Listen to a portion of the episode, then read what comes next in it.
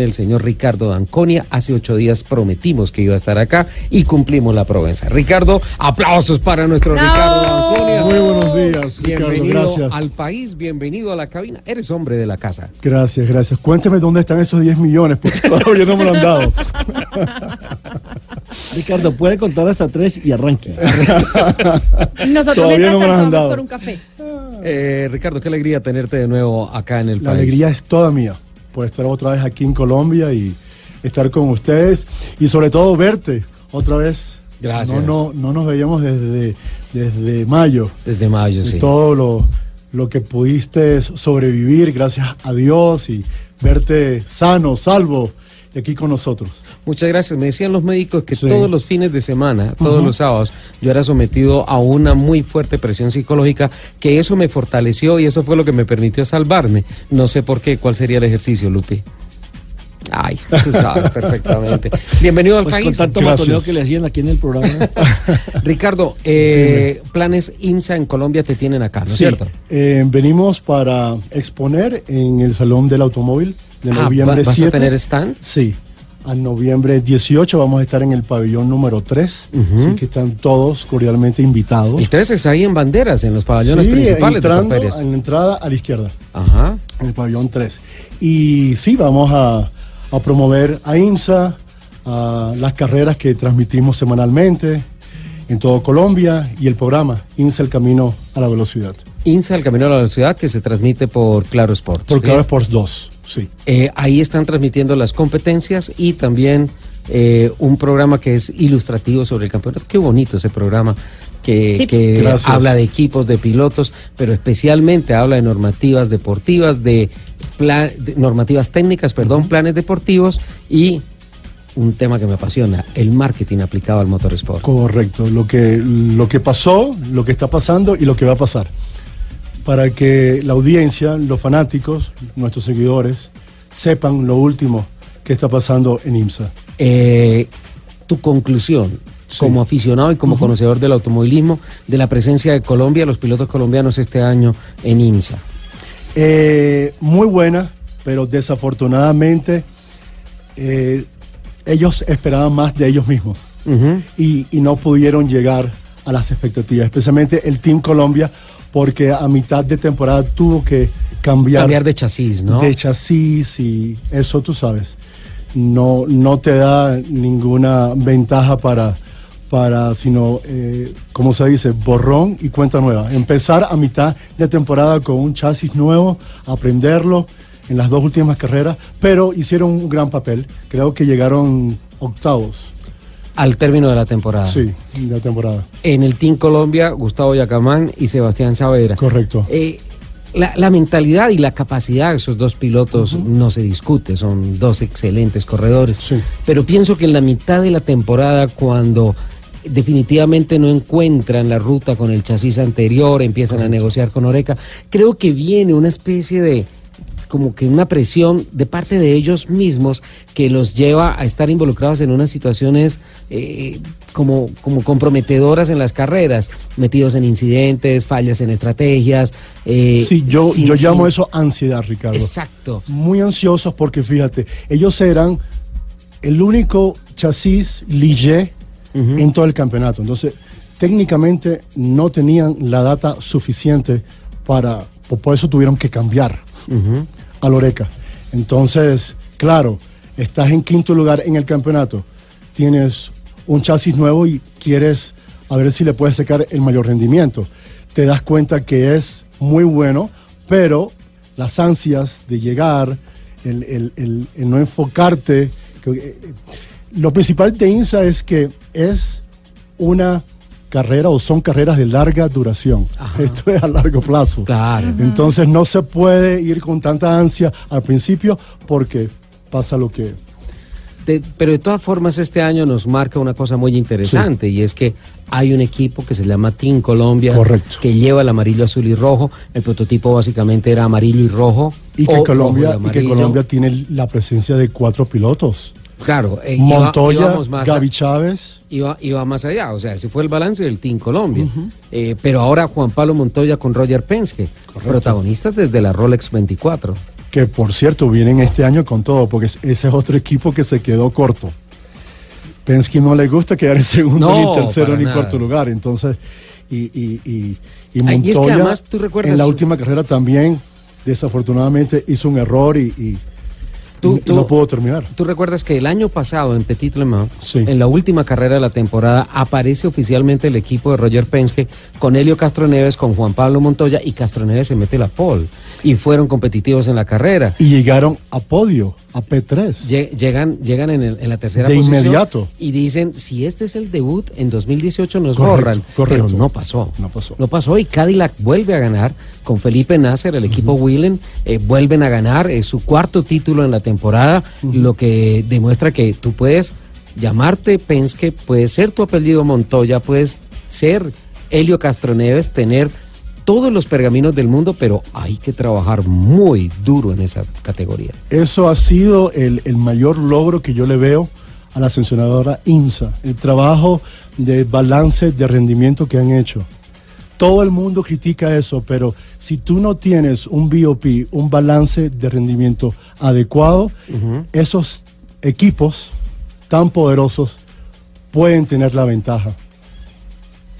Ricardo, eh, Gaby Chávez aparece en la final Sí. haciendo pareja con Felipe Nasser en el Sí. equipo que sale a la postre campeón. Y con Eric Curán, Lo, correcto. lo, lo vi a, a, a Nasser, vi a, obviamente a Gaby y a Eric eh, como con muy calculadora en mano en la última carrera. Fueron con lo justo, pensando no en la carrera, sino en el campeonato y lo logran. Eso es correcto. Por eso es que lo ganan.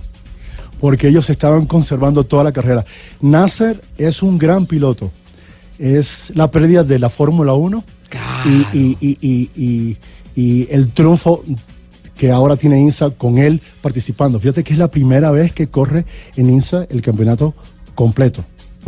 Antes corrió, creo que la Rolex 24 un año, después las 12 horas de Sebring. Carreras sueltas. La primera vez y gana el campeonato. Es tremendo piloto. Y él hizo un trabajo majestuoso de conservar combustible. Esa carrera la ganan porque fueron los que tuvieron combustible Sí. hasta la final. Lupi. Y eso fue trabajo de Felipe Nazar. Lupi, regálame la estadística y si quieres responder muchos, te la acepto. ¿Cuántos carros se quedaron y perdieron carreras Uy. este año en la última vuelta sin combustible? Uy. En, en IMSA WeatherTech y también en la serie Continental. Um, como unos seis. Yo recuerdo que tú te ibas a cortar las venas porque el BMW No, M4 en Road es América que en la en última Road vuelta se queda sin combustible. Estaba ya entrando a la recta ya para terminar y se quedó sin combustible. Esto no puede pasar. Es dificilísimo la forma como se puede planear. Eso es lo lindo de estas carreras. Es que son de larga duración. El carro no se te tiene de que romper, no puedes estar envuelto en accidentes, tienes que tener suficiente combustible. Son muchos factores, no es nada fácil. Entonces, como digo yo, las estrellas se tienen que alinear hacia Nelson correctamente para que entonces tú puedas ganar. Pero Nelson es una osa mayor. Es Sí, una- por eso, por eso. que tiene, no, que Por tiene eso. brillo propio. Exacto. Claro. Una constelación. Es una constelación, pero. ¿Ves? No, oso no, dije osa. Peor. Osa. No, aquí todo lo desvían. Sí, Sí. o sea, aquí- Pero te cuento, el próximo año IMSA eh, va a estar increíble. Ven, pero hay muchos cambios, ¿no es cierto? y eso es lo que Sí, tú vas a 50 presentar. aniversario. 50. Cumplimos 50 años. Qué Wow. envidia. Y yo que me lo imaginé que será más joven. ¿Verdad? Las apariencias engañan. Las vitaminas. Eh, Ricardo, eh, por La los buena 50 vida. años vienen cambios importantes en, Sí. en la estructura. Sí. En, en la WeatherTech, que es, digamos que la organización más fuerte, Sí. en donde están los colombianos, prototipos vuelven a ser dos categorías. Sí. Vamos a tener P2, o sea, los LMP2 Ajá. van a tener su propia categoría. Y los DPIs van a tener su propia categoría. Entonces vamos a tener prototipos P2, GTLM y GT Daytona. O sea, la Cuatro categorías. La estructura de los Gran Turismos sí se mantiene lo mismo. Igualita. Vale. eh, Hoy por hoy no es por nada, pero es la mejor categoría de gran turismo en el mundo. Sí, no, y lo- Olvídate. la, la, la final, la lucha entre Ford y Corvette Y Corvette, fue sensacional. Sensacional. Finalmente el título para Antonio García, ¿no? y sin ganar una carrera, hablando de consistencia. ¿Tú sabes lo que es correr todo un campeonato y nunca ganar una carrera, pero ganas el campeonato? Se necesita demasiada cabeza. Y otro que cometió un gran error en Roll Atlanta, porque Roll Atlanta es una Ah. pista que tienes que tener mucho cuidado. Se fue solo No, contra la pared. Exacto. Estando liderando, saliendo de los de los pits. Entonces, por poco pierden el campeonato. Qué barbaridad. En la Copa Continental también Hay un cambio. cambio, desaparece Ya, la categoría sí, Street Tuning. Este, le damos las gracias y, y las grandes consideraciones porque Continental había estado con nosotros por 10 años, patrocinador de esa serie. Este próximo año y los, por los próximos 6, el patrocinador de la serie Desafío Challenge va a ser Michelin y se va a llamar Michelin Pilot Sports Car Challenge. Entonces entra otra Cambia nueva la etapa. llanta, cambia la llantera. Ahora todo va, a ser Michelin. Tengo una invitada, Ricardo, te Sí. pido que nos acompañes, esta es tu casa, Ajá. para que sigamos hablando un poquito más del ¿Cómo no? proyecto ¿Cómo no? 2019, que a Colombia le interesa muchísimo porque ahí se están concentrando nuestros pilotos de más alto nivel. Y pues, ah, sin duda alguna, seguirle la huella al campeonato es ah, tema que se tiene que volver de cultura general para los colombianos. Lupi, lo hicieron. Sí. Bogotá, Santa Marta con una sola. Y esto muchas personas lo tenían en mente, decían, ¿cómo hacemos? Queremos hacerlo. Y finalmente con el Ionic, de, pues se puede decir Ionic, Ionic, eh, Noel varias veces hizo referencia al carro como Ionic. Sí. ¿sí? Entonces, eh, y el híbrido como un presente, no tanto como la proveniencia del eléctrico del futuro. A mí me encanta porque no tienes que cargarlo. No. Eso es lo malo de lo eléctrico. Mira, mira que... Esto no tienes que cargarlo y te da mil tiene- kilómetros. Mira, Dios mío. mira Ricardo, que creo que el primer vehículo de estas características que llegó a Colombia fue el Bolt que trajo GM y que ellos esa tecnología eh, desde Detroit la llaman rango extendido. Correcto. Eh, tengo entendido que nuestro común amigo Ricardo Osorio hizo una prueba en ese carro Bogotá a Bogotá Cali Algo así como 500, 500 kilómetros con un galón de gasolina.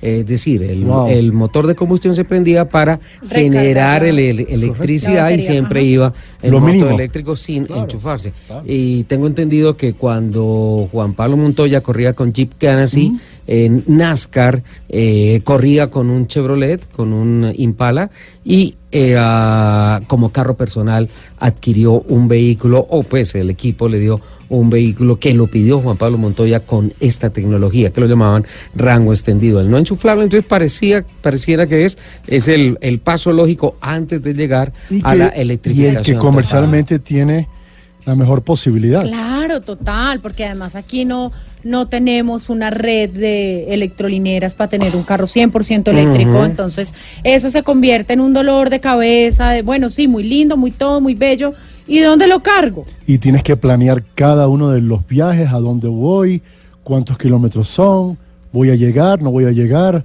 Hay que planear muy bien el tema de la autonomía. estos ¿sí? eh, Que- son una muy buena opción. Bueno, pues ahí se hizo la prueba. Otro de los vehículos que se lanzó esta semana fue la nueva mm, Subaru Forester. Tuve la oportunidad de eh, Muy linda, ¿eh? conducirla, sí, Sí. muy bonita. Aerodinámicamente Chula, chula. muy mejorada. Increíble eh, sus sistemas de tracción, obviamente el 4x4 permanente de Subaru es una garantía de la marca, lo mismo que eh, los, el- los motores con pistones enfrentados tipo Boxster eh, que ayudan a bajar el centro de gravedad del vehículo, una cosa espectacular. Eh, pues tenía en mente hablar con Mauricio Hernández, pero ya por factores de tiempo, Mauricio es el gerente de automóviles de Subaru. El en próximo Colombia, sábado. el próximo sábado porque vienen cosas muy interesantes con relación a la tecnología eh, de estos vehículos y ya hay unas cifras especiales con relación a la disminución de accidentes fatales en eh, desde el momento en que se puso en acción toda la tecnología de las cámaras que muestran 360 grados alrededor del vehículo y todas las alertas de asistencia a conducción, hay una reducción, les anticipo el dato, del 60% de los accidentes registrados anteriormente sin esa tecnología. ¿Cómo le parece, don Nelson? ¿La probamos? Total, total, porque ese es el futuro. Sí, Exactamente. Claro, sin Exactamente. Sin Don- duda alguna. Don Nelson, ¿tiene noticias? Sí, señor, pues imagínense que hoy está cumpliendo cinco años eh, la plataforma de Uber aquí en Colombia. Cinco años. Y cinco años bravo. donde hay eh, muchas peleas porque todavía sigue siendo ilegal, el gobierno no lo ha aprobado, existen las peleas permanentes con los conductores de taxis y demás. Lo cierto es que en el gobierno, digámoslo así, el presidente Santos fueron declaradas abiertamente ilegales. Parece que con el nuevo gobierno, con el nuevo presidente, eh, hay diálogos, por Sí, lo menos. pero hay una cosa, pareciera que la ilegalidad es por pedacitos, porque por un lado digamos que no hay una aprobación o no hay una licencia oficial de parte del gobierno para la plataforma tecnológica. Pero, permiso, pero Ricardo, por otro ¿por lado, qué es ilegal? Pero por eso, otro lado- eso es lo que muchas personas no entienden. ¿Por qué es ilegal? es que esa Porque no pagaba impuestos. fondos, Entonces- pero ojo, porque Entonces ponga el impuesto. Por eso no pagaba. pero ya está grabado. Sí, no, lo Ya que pasa cada es que- carrera carga el impuesto Pero del no, pero no se le ha pagado el IVA al, al Estado. Están en eso. Ah, pues entonces eso es un tema. Pero ellos cobran es- IVA, ¿no? Eso es Claro, claro, en claro, las claro, carreras ya está claro. cargado el IVA. Claro, mire, uno de los grandes problemas que ha tenido Uber precisamente es, primero que no ha podido pauta- pautar en medios de comunicación porque como es ilegal, Claro. entonces está todavía que a la deriva. Segundo, no ha podido ampliar su plataforma, su portafolio de servicios por el mismo tema. Hay gente que los utiliza, pero que también le da eh, cierto temor eh, montarse un carro de estos, eh, ser detenido por un taxista, que bajen al conductor, que bajen al, al, al- usuario, etcétera, etcétera. Y se están alistando para pagar el IVA, pero cuando pagan el IVA, allí es, es donde la gente se pregunta, si van a pagar impuestos, entonces ¿por qué es ilegal? Correcto. O sea, si No ya debe. está dentro del sistema tributario en el país, está reconocido como un negocio ¿Qué? legal. Nuestras democracias trabajan efectivamente cuando tenemos libre mercado. Todo aquel que quiera trabajar debe de poder tener esa opción. Sin duda alguna. Ahora, lo otro, eh, lamentablemente también Uber, que comenzó como, como un buen servicio para la gente que de pronto tenía ya el cansancio con las peleas, con todo el tema de los taxistas y demás, eh, también se ha estado dañando el servicio. Ya cualquiera hoy en día va, eh, toma un carro, eh, baja la aplicación, se inscribe y comienza a trabajar como un, eh, un servicio pues para la comunidad. Sí. pero pero mire eh, lo digo por experiencia de los amigos que llevan y le cuentan a unos a sabienda que uno trabaja en un programa eh, de autos y motos y es primero hay gente que está aprendiendo a manejar.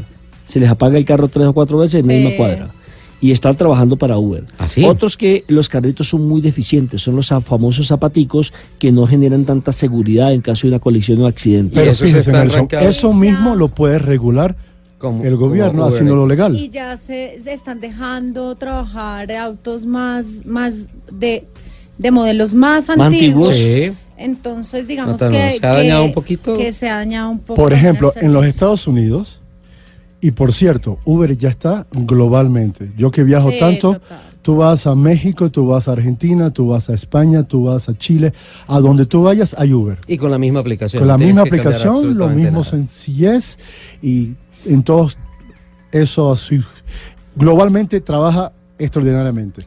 Lo que hay que hacer es regularlo, más nada. En los Estados Unidos, te cuento, tú solamente puedes trabajar en Uber si tu carro es de cinco años para acá.